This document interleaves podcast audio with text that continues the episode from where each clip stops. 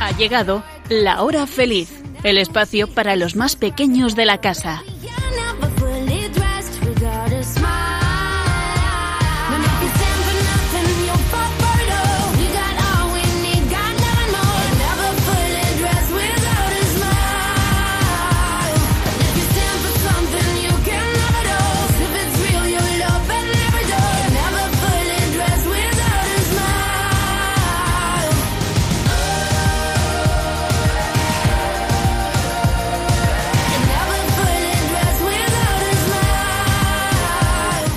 Buenas tardes a todos los amigos de la hora feliz. Os saluda Yolanda Gómez y mis cuatro estupendas colaboradoras que estamos encantadas de estar de nuevo con todos vosotros y con muchas ganas de pasar una hora de lo más entretenida. Muy buenas tardes, Sonia, ¿cómo estamos? Buenas tardes. ¿Qué tal estás, Nuria? Bien. ¿Qué tal, Blanca? Muy bien. ¿Y Elena, cómo estás? Súper. bueno, me alegro y os agradezco que otro día más estéis aquí en la hora feliz. ¿Y vosotros, amiguitos, cómo estáis? Bueno, esperamos que bien, seguro que deseando que llegue la Navidad. Pero para eso primero hay que prepararse, que, para eso es el Adviento. Bueno, ¿qué? ¿Lo estáis haciendo? Digo, preparando, os digo. Seguro que sí.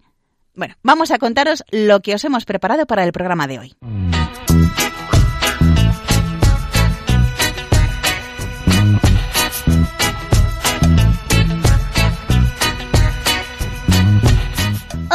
Vamos a hablar del Adviento y algunas curiosidades.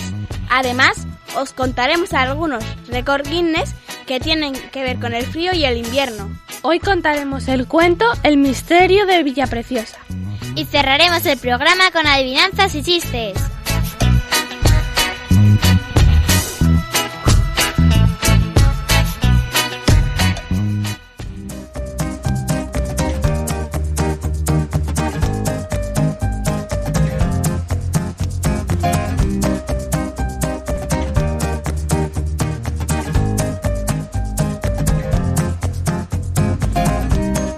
Hasta la persona más pequeña puede cambiar el mundo. J.R.R. Tolkien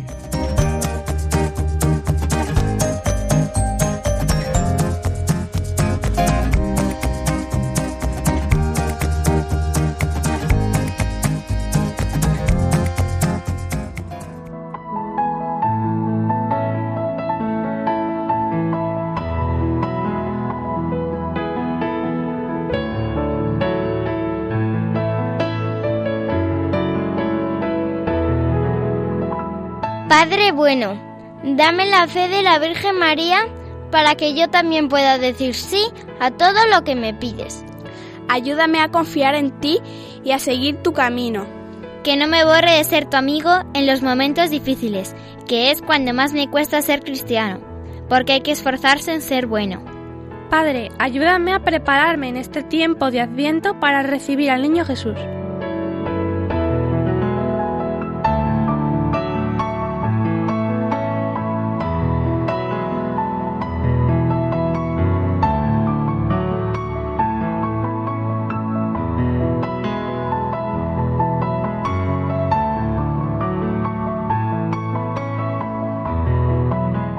Así le pedimos al Señor que nos ayude a ser mejores y a estar en vela, preparados, esperando, que es lo que significa este tiempo de Adviento.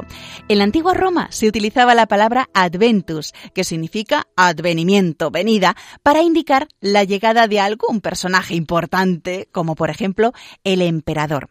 Para los cristianos, la palabra Adviento también indica la venida de alguien muy, muy importante, que es la de Jesucristo, que nace en Belén.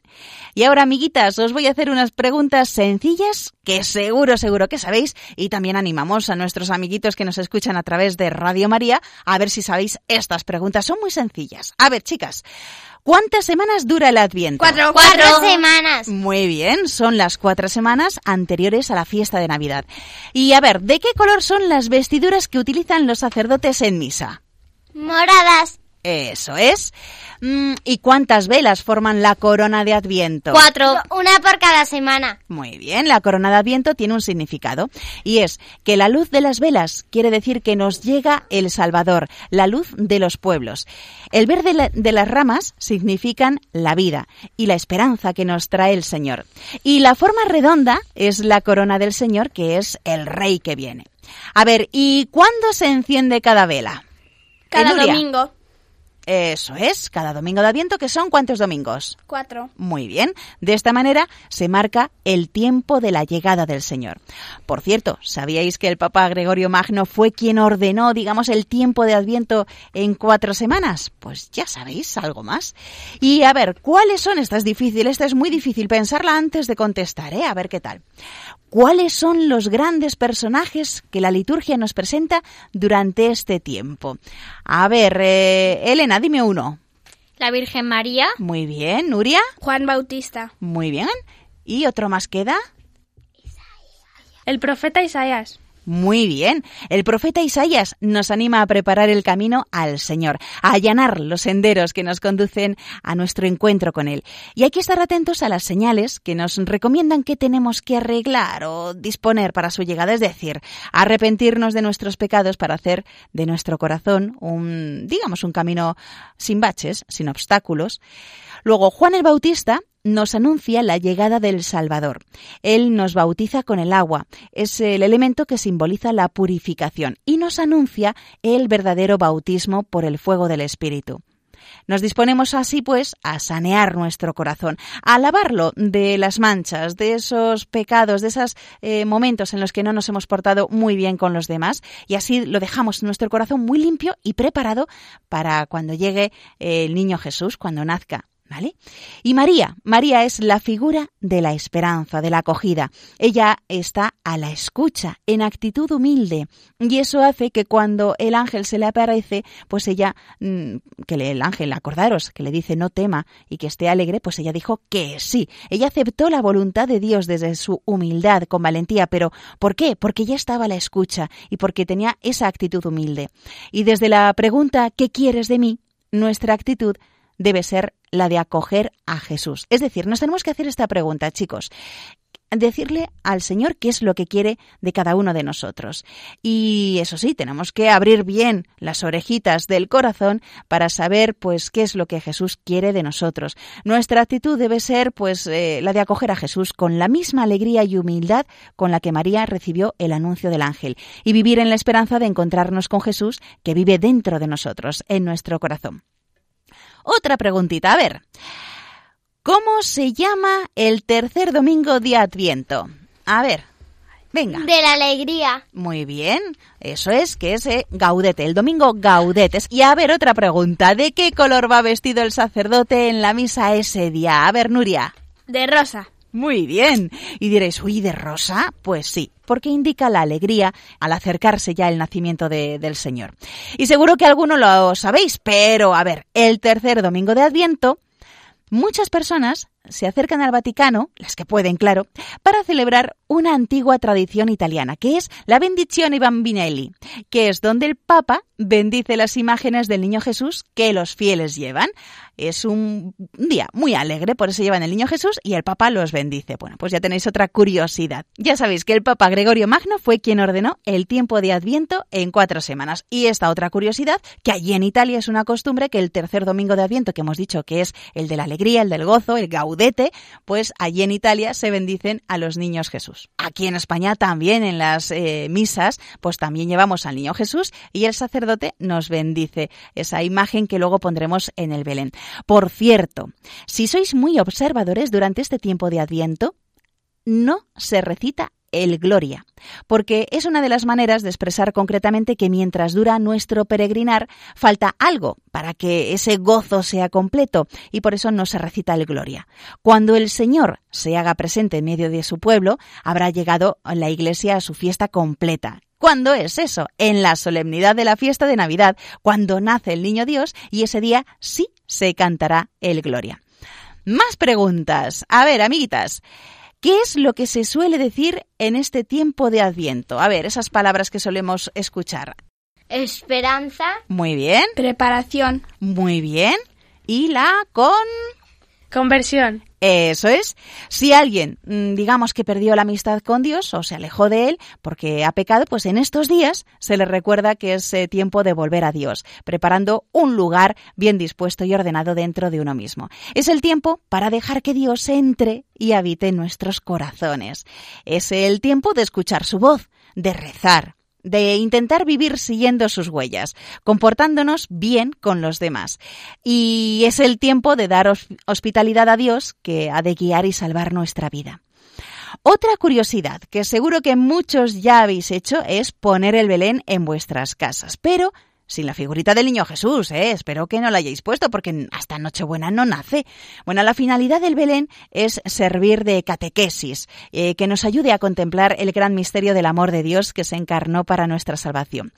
A ver, otra preguntita al respecto. Mm, ¿Quién fue el primero que, digamos, hizo un nacimiento, un Belén?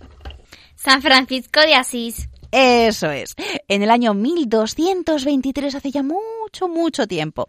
Y luego el Papa Honorio III aprobó que se hicieran este tipo de nacimientos para que nos ayudara estos días de preparación y de Navidad. Bueno, vosotras habéis puesto ya el Belén, seguramente ya estamos a 20 de diciembre, ya lo tendréis ahí todo bien, bien preparado, ¿verdad? Sí. bueno, pues durante estas cuatro semanas nos preparamos de diferentes maneras para recibir a Jesús y digamos que nos hacemos algunos propósitos buenos para mejorar, hacer cosas que nos suele costar. Eh, bueno, ya llevamos bastantes días de Adviento, pero a ver si me podéis decir, a, a, mí y a todos nuestros amiguitos de la hora feliz, algunos de esos propósitos que os, os habíais propuesto al comienzo de Adviento.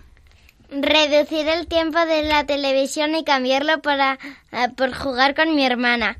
Vale, más propuestas, propósitos que os habíais hecho a ver, ¿qué has hecho tú, Elena? Hacer primero los deberes y luego ayudar a mi hermana. Muy bueno, bien, bien. Blanca, ¿se te ocurre? Ayudar a, con, a, mis padres con las tareas de casa. Bien. Estar Nuria. más con la familia. Muy bien, más propósitos, porque seguro que tenéis más propósitos.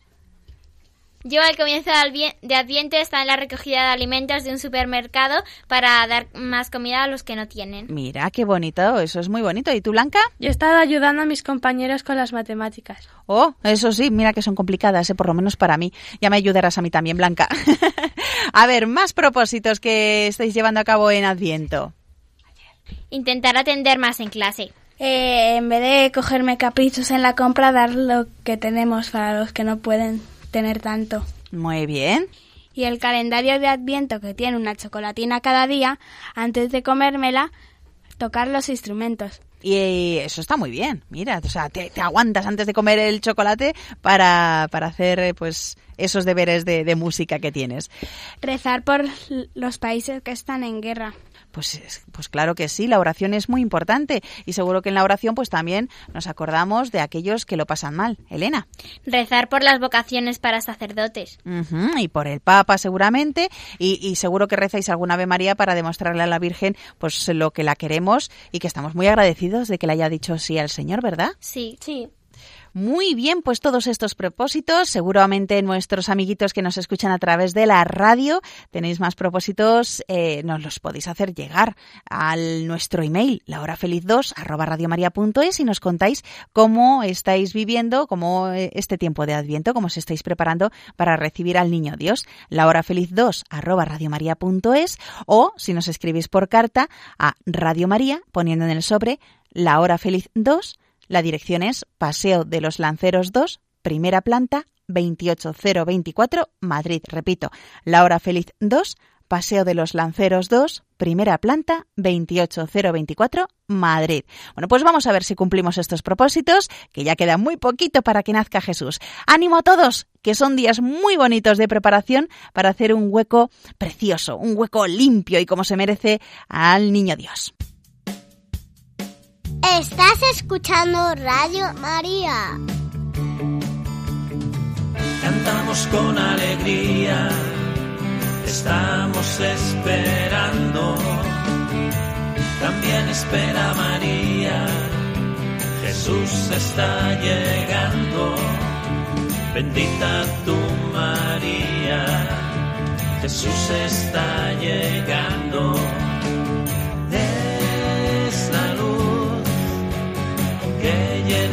La tierra. Es Jesús quien vence a las tinieblas. Vienes tú, pobre y no tienes nada. Es Jesús, rico en verdad que salva. Cantamos con alegría, estamos esperando. También espera María, Jesús está llegando.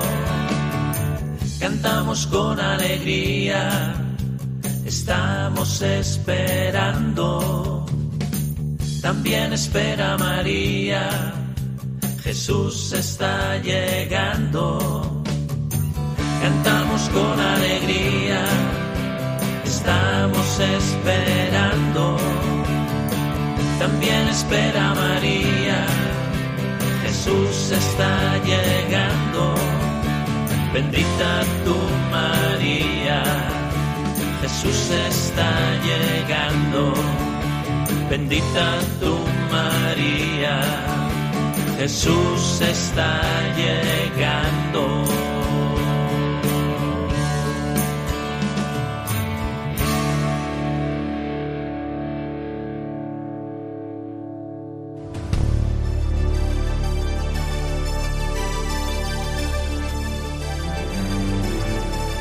Descubrimientos a los cuatro vientos.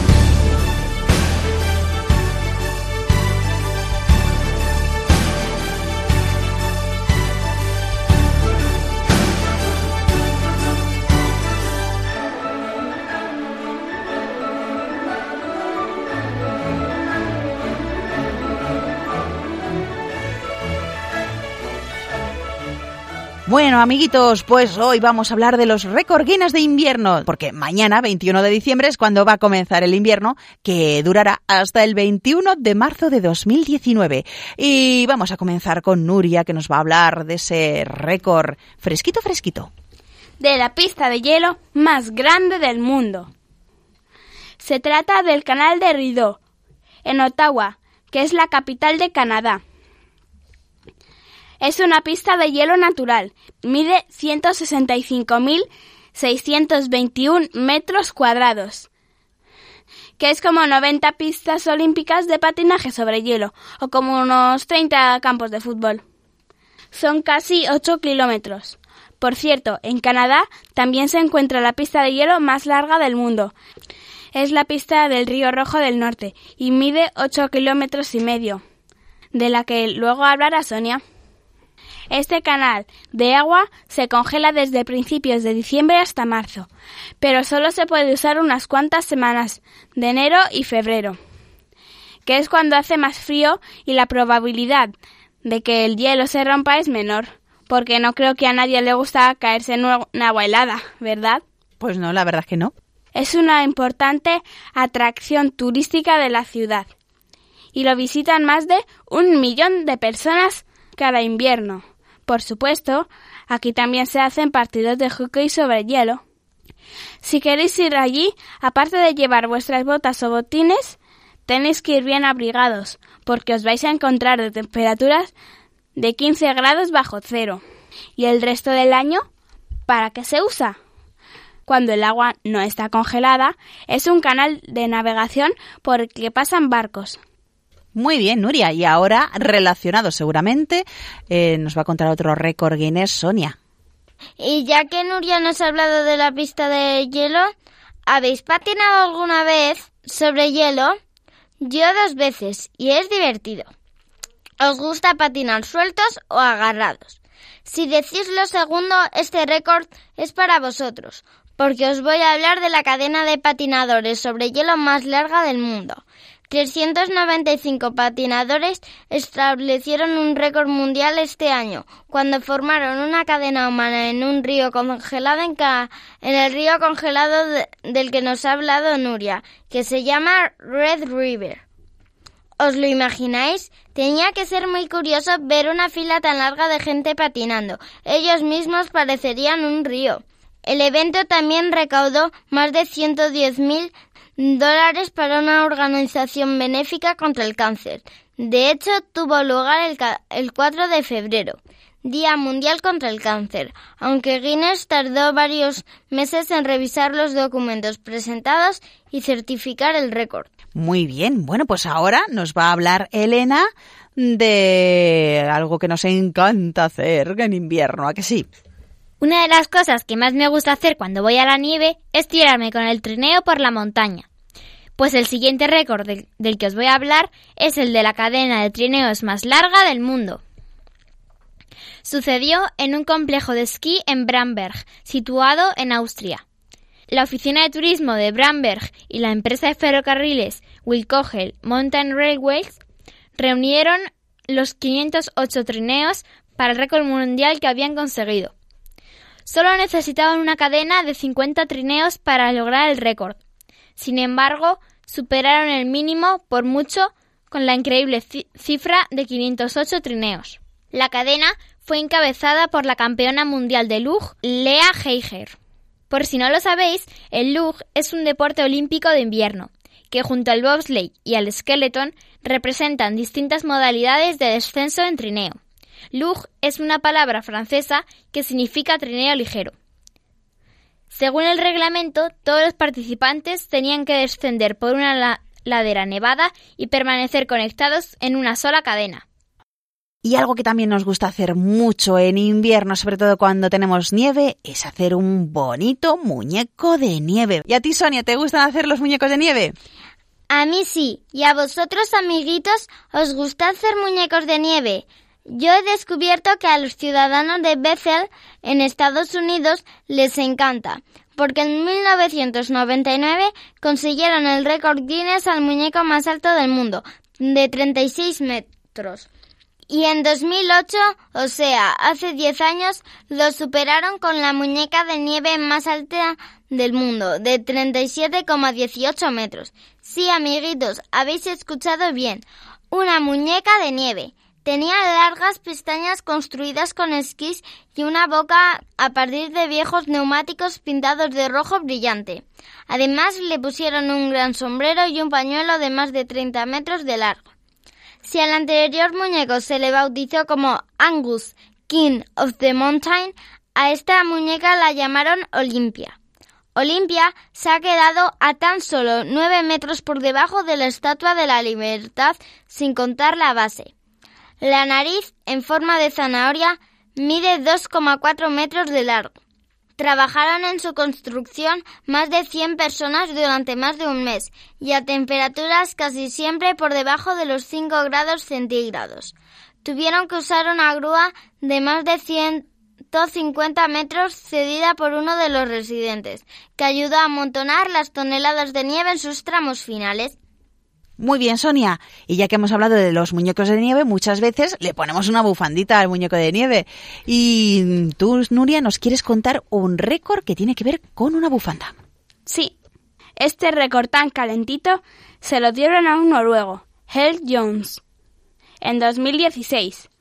Un día se puso a tejer y no pudo parar hasta el 12 de noviembre de 2013.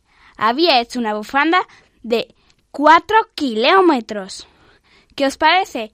Yo creo que tenía mucho tiempo libre. Hells guarda el secreto del día en que empezó a tejer, pero seguro que fue hace mucho, mucho tiempo. Pero la bufanda más larga del mundo está hecha de seda y tiene un mensaje especial que os voy a contar. Mm, la bufanda más larga del mundo fue dedicada a la paz mundial y a la democracia. Más de 700 mujeres en India y también otros países unieron fuerzas y tejieron una bufanda de más de 14 kilómetros. Fue el resultado de cuatro meses de trabajo. Querían hacer algo para la sociedad. Así surgió el Model Indian Crochet Queens, las madres de la India reinas del punto. Estas mujeres esperaban difundir el mensaje de la paz y solidaridad alrededor del mundo. El certificado del récord Guinness lo recibieron el 21 de mayo de 2017. Después dividieron la bufanda en 5.000 bufandas individuales, la mayoría a ONGs. Cerca de mil se enviaron al secretario general de la ONU y a los jefes de Estado y de Gobierno de todos los países. La señora Natarajan, representante de todas estas mujeres, dijo al entregar estas bufandas a la ONU, queremos paz en este mundo. Muy bien, qué bonito y qué bonito récord nos has contado. Y ahora nos vamos, Blanca, a hablar de un pueblo. ¿De cuál? Y ahora os voy a hablar del pueblo más frío del mundo. Está en Rusia y se llama Oymyakon. Si algún día se os ocurre visitar este pueblo en invierno yendo en coche, decir a vuestros padres que no se les ocurra apagar el motor al aire libre. Lo más seguro es que no pudierais volver a arrancarlo, porque se congelaría la gasolina. ¿Sabéis a qué temperatura ocurriría eso? Por debajo de 45 grados bajo cero. Este pueblo tiene el récord de tener la temperatura más baja medida en una población. Fue de 71 grados bajo cero, el 26 de enero de 1926. Repito que esta es la temperatura más baja dentro de una zona habitada, porque la temperatura más baja que se ha medido ocurrió en la Antártida y fue de 89 grados bajo cero. Este pueblo se encuentra al noreste de Rusia, en Siberia. Allí viven 450 personas. Y os preguntaréis cómo puede vivir alguien allí si en enero es normal alcanzar los 50 grados bajo cero. Fácil. No salen de sus casas a menos de que sea de necesario. El problema es que tienen que salir más veces de las que les gustaría, y es que tienen el baño afuera de casa. ¿Por qué? Porque sus baños no pueden tener tuberías de agua porque el agua se congelaría. Los restos se congelan automáticamente en fosas sépticas y así no tienen mal olor. Si el baño estuviera dentro de casa, no se congelarían y bueno, el olor podría ser desagradable. ¿Cómo se entretienen en el invierno? Leyendo, viendo la tele y a veces suelen montar espectáculos familiares. ¿Y de qué viven? De su trabajo cuando hace buen tiempo. Tienen granjas y vacas. Aparte, Rusia aporta dinero a estos pueblos porque quieren que Siberia sobreviva. Madre mía, qué curioso. Yo no sé si sería capaz de vivir en ese pueblo. ¿Tú, Blanca? ¿Serías capaz de vivir ahí? Yo no, nunca. No, ¿verdad? Madre mía. Lo que sí que me imagino, Elena, es que en esos pueblos tienen que... Mm, seguro que harían algo muy rico, muy rico, ¿verdad? Algo que también tiene que ver con tu récord Guinness. En estos días de invierno, en los que ya empieza a hacer un poco de frío, la bebida que más apetece es un buen chocolate calentito. Y como a mí me gusta mucho, el récord que os voy a contar es de la taza de chocolate más grande del mundo. El 6 de enero de 2017, el municipio de Urapán, en México, preparó la taza de chocolate más grande para celebrar el Día de los Reyes Magos y poner el, el chocolate mexicano a un nivel mundial. El volumen final de la taza de chocolate caliente fue casi 5.000 litros y se utilizaron 600 kilos de chocolate y 4.000 litros de leche. Se superó la marca que tenía Soda Springs, California, de 4.506 litros, registrados el 16 de diciembre del año anterior. Para los organizadores del evento, fabricar la taza gigante fue casi tan difícil como preparar el chocolate. El maestro artesano Héctor Zarco diseñó el recipiente. ¿Y sabéis cómo acabó todo ese chocolate caliente? Pues fue distribuido gratuitamente en recipientes biodegradables entre más de 10.000 personas que vinieron para probar el chocolate. Además, la bebida fue acompañada de un monumental roscón de reyes que prepararon para celebrar ese día. Qué rico, di que sí. Muy bien, bueno, pues ya terminamos este apartado con el último récord Guinness. Mm, ¿Qué tiene que ver algo con el invierno, Blanca? Hoy os voy a hablar de la mayor concentración de drones que se movieron de manera sincronizada. Y diréis, ¿qué tiene que ver esto con el frío? Pues que se produjo en una inauguración en los Juegos Olímpicos de Invierno de 2018. Es normal que en estos eventos se haga algo nuevo y llamativo, y no se les ocurrió otra cosa que juntar 1.218 drones que se movían a la vez, representando figuras de los deportes de invierno, incluso los clásicos anillos olímpicos. Puesto que la exhibición se hizo de noche, los drones estaban iluminados con luces que podían cambiar de color. Pero no solo eso, son drones construidos específicamente para estas exhibiciones. Son ligeros y están fabricados con materiales suaves. Y por supuesto, las hélices están protegidas para evitar daños graves si caen encima de alguien. Y son controlados por un ordenador que programa un equipo de personas. Pero claro, ¿qué hubiera pasado si hubiera hecho mal tiempo? Esto no se podría hacer si hiciera un poco de viento. Por ejemplo, imaginaos los drones chocando unos contra otros. La respuesta a esta pregunta es que hay truco. La exhibición no se hizo en directo, se grabó cuando las condiciones del aire eran las mejores posibles y también para evitar accidentes sobre el público. Luego se proyectó en las pantallas del estadio para la gente que estaba allí y se incrustó en la emisión en directo para que la gente lo viera por televisión. Bueno, pues muy interesantes todos estos récord Guinness que nos habéis contado. Hemos empezado con esa pista de hielo más grande del mundo, después la cadena humana de patinadores de hielo, mm, la cadena de trineos más larga del mundo, el muñeco de nieve más alto, la bufanda más larga, ese pueblo, qué frío, qué frío, madre mía, la taza de chocolate qué rico más grande del mundo y ese récord de volar esos 1218 drones en los Juegos Olímpicos. Pues nada, chicos, si os ha gustado o si sabéis algún récord Guinness de invierno, también nos animamos a que nos escribáis aquí a la hora feliz 2 arroba radiomaria.es.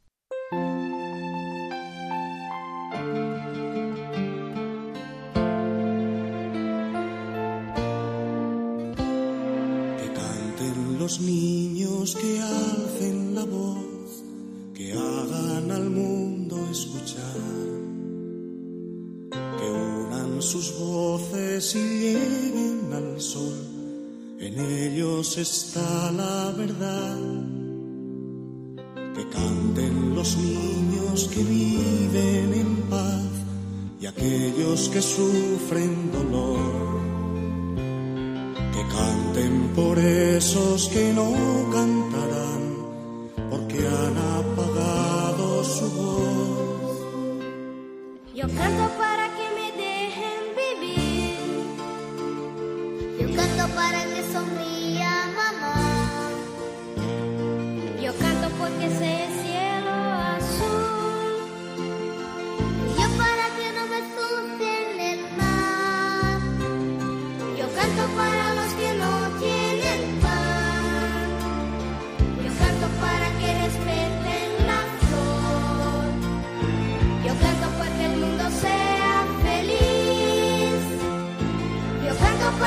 para no escuchar. los niños que alcen la voz, que hagan al mundo escuchar, que unan sus voces y lleguen al sol, en ellos está la verdad. Que canten los niños que viven en paz aquellos que sufren dolor que canten por esos que no cantarán, porque han apagado su voz. Porque sea verde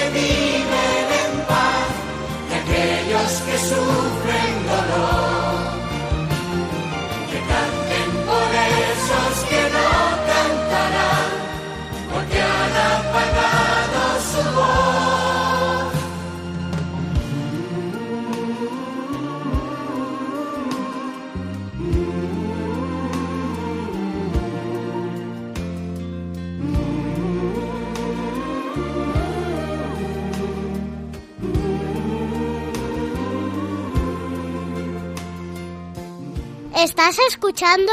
El programa de los niños de Radio María.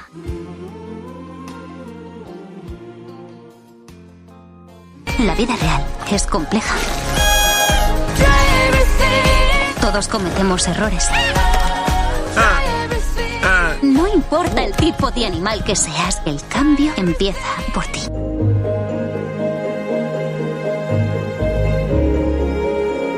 Chiqui Historias.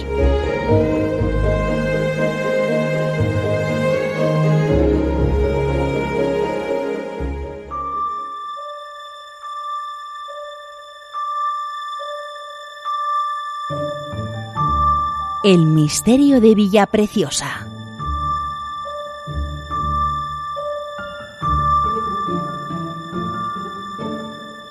Los habitantes de Villa Preciosa no eran como los de otras ciudades. Muchísimas personas habían cumplido los 120 años. Los niños jamás se acatarraban y era difícil encontrar a alguien que estuviera de mal humor. El caso era tan poco frecuente que un equipo de médicos había ido allí para averiguar qué era exactamente lo que pasaba.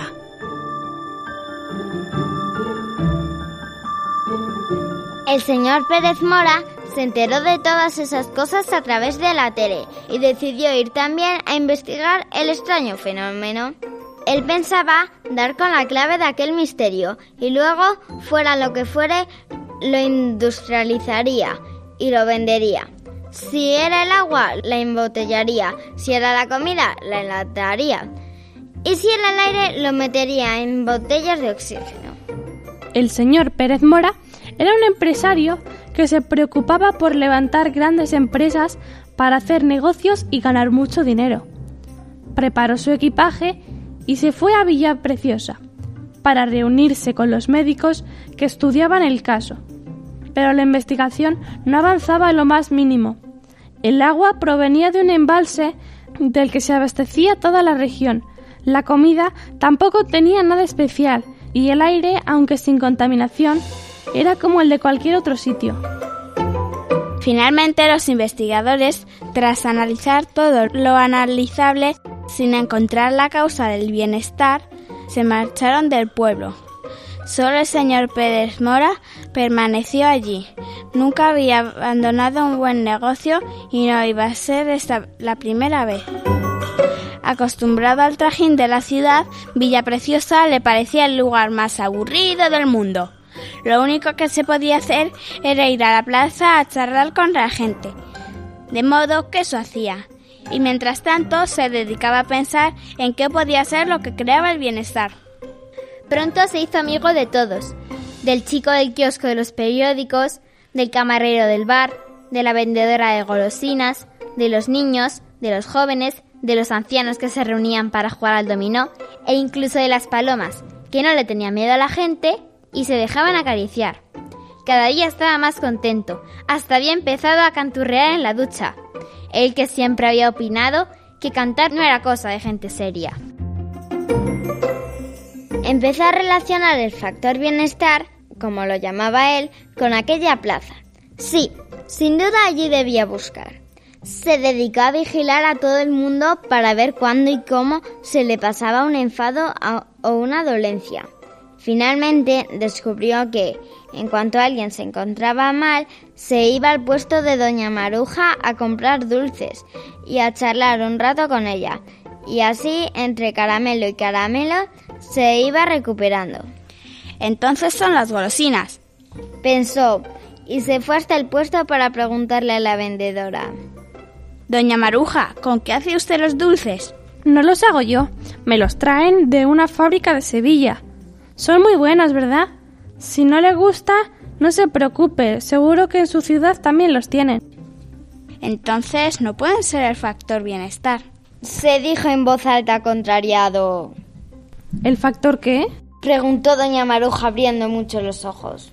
El factor bienestar, lo que hace que todo el mundo esté sano y alegre en el pueblo. Ah, eso. ¿Y por qué le interesa una cosa tan rara? Yo creo que está muy bien que la gente viva contenta. Claro que está bien, pero podría estar mucho mejor. Podría ser el negocio del siglo. Pastillas de la felicidad Villa Preciosa. No creo que la felicidad pueda comercializarse. Es demasiado valiosa. Las cosas realmente importantes de esta vida, como el cariño, la simpatía o la felicidad, no pueden comprarse. El hombre se sintió un poco tonto. De pronto, esa idea suya de vender bienestar le pareció absurda. Además, ¿para qué quería tanto dinero? Al fin y al cabo, con tantas fábricas y tantos negocios, no le quedaba ya tiempo para hacer las cosas que le gustaban de verdad. Doña Maruja sonreía como si pudiese leer sus pensamientos. Cuando se separó de la vendedora, se sentía distinto. Había decidido volver a su casa, vender sus empresas y mudarse con toda su familia a Villa Preciosa, para que sus hijos se divirtieran en la plaza y él pudiera pasear por el campo con su mujer como cuando eran novios. Entonces lo comprendió todo. Doña Maruja era el factor bienestar. Tal vez se tratara de un, de un hada o de un ángel disfrazado. No podía saberlo. Pero lo que no ofrecía dudas es que tenía el don de liberar a los demás de problemas y enfermedades y que su influencia benéfica flotaba en la plaza sin que nadie lo notase.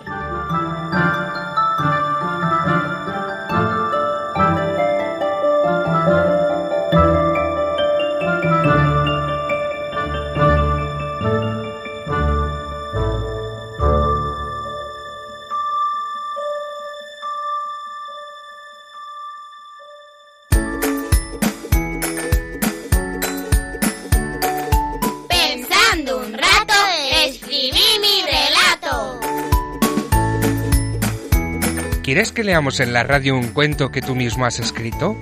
Solo tienes que decirles a tus papás que nos lo envíen al email lahorafeliz2 con número arroba radiomaria.es, indicándonos tu nombre, la edad que tienes, la ciudad donde vives y un teléfono de contacto. También puedes escribirnos por carta a la siguiente dirección. Paseo de Lanceros 2, primera planta, 28024 Madrid, poniendo Radio María, la hora feliz 2. De todos los cuentos que recibamos, el que leamos en antena recibirá una sorpresa. Ya sabes, la hora feliz 2 arroba radiomaria.es o por carta a Radio María La Hora Feliz 2, Paseo de Lanceros, número 2, primera planta, 28024, Madrid.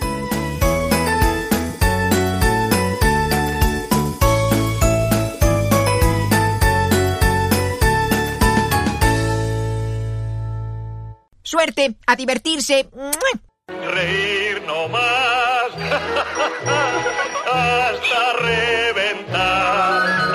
A mí reír me gusta descansar. Chistenanzas. Humor me da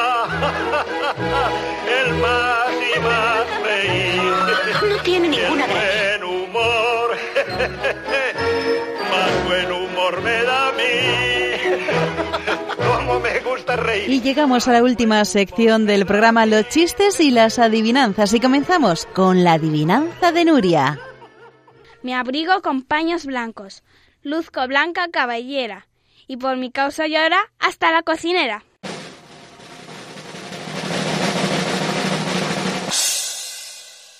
¿Elena? La cebolla. Sí.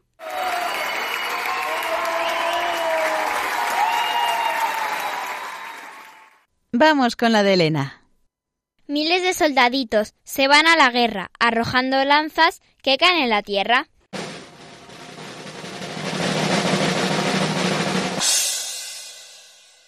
Sonia. ¿La lluvia? Sí.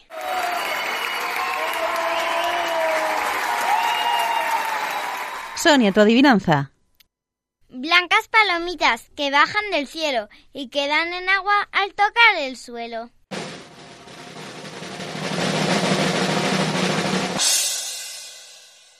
A ver, ¿qué podrá ser? ¿Blanca? ¿Los copos de nieve? ¡Sí!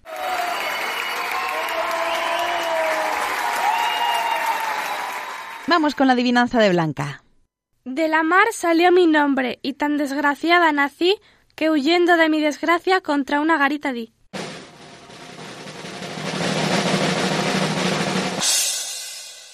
¿Elena? ¿La margarita? Sí.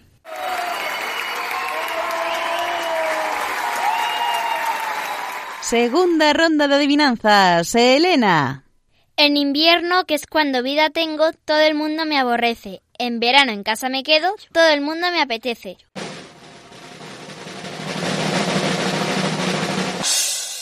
Sonia. Los cubitos de hielo. Sí.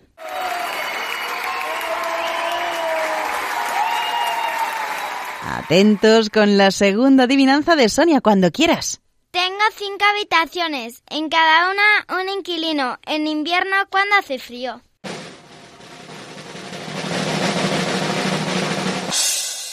¿Qué podrá ser? ¿Blanca? ¿El guante? Los guantes. Muy bien. Blanca, tu adivinanza. Somos más de mil hermanas, que bajo el mismo techo vivimos, por la noche estamos de fiesta y por el día dormimos.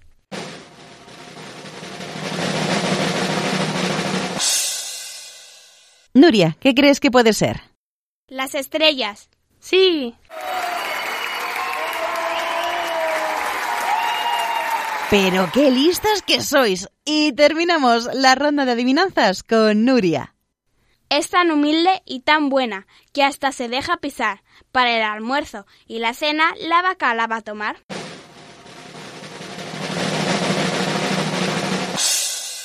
¿Sonia? ¿La hierba? Sí.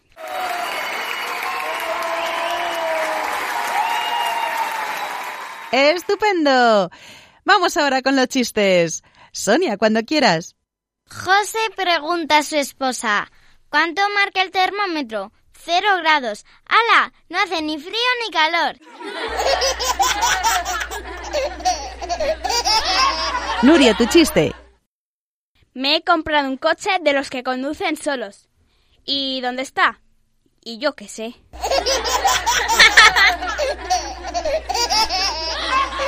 Elena. Jaimito, ¿cuál es el color más frío? El yellow.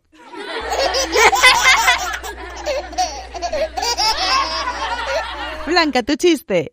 Un padre le pregunta al entrenador de su hijo, ¿qué le parece mi chico? Ah, es un jugador muy prometedor. ¿Y es bueno? No, pero desde hace cinco años me está prometiendo jugar mejor.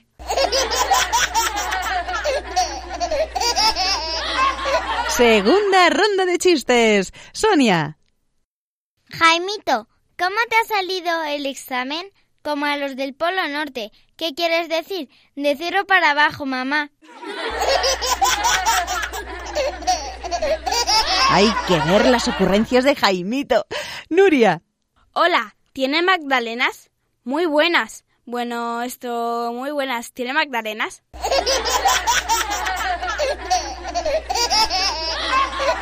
Elena, tu segundo chiste. Hacía una vez tanto frío, pero tanto frío, que el muñeco de nieve del jardín nos pidió que le dejáramos entrar en casa.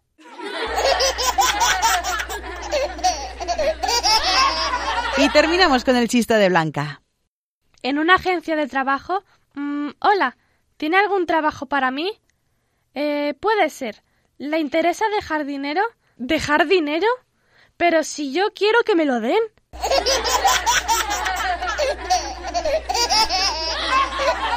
Pero qué bueno es reír. Yo creo que deberíamos reír varias veces todos los días.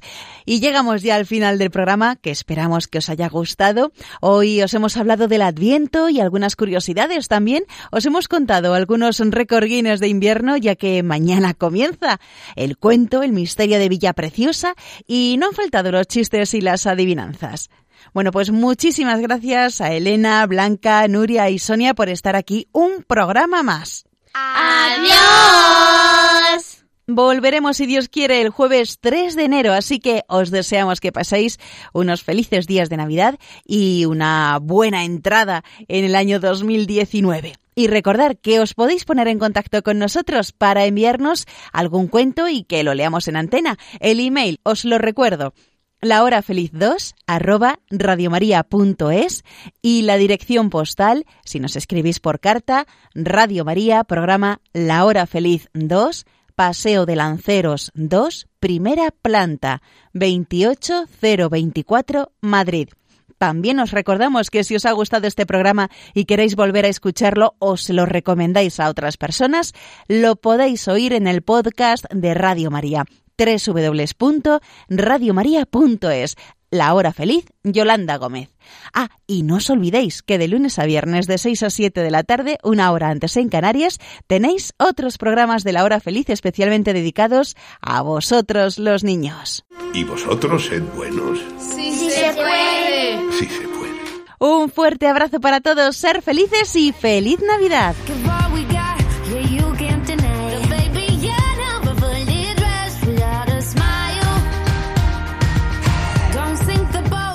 Así concluye La Hora Feliz, el espacio para los más pequeños de la casa.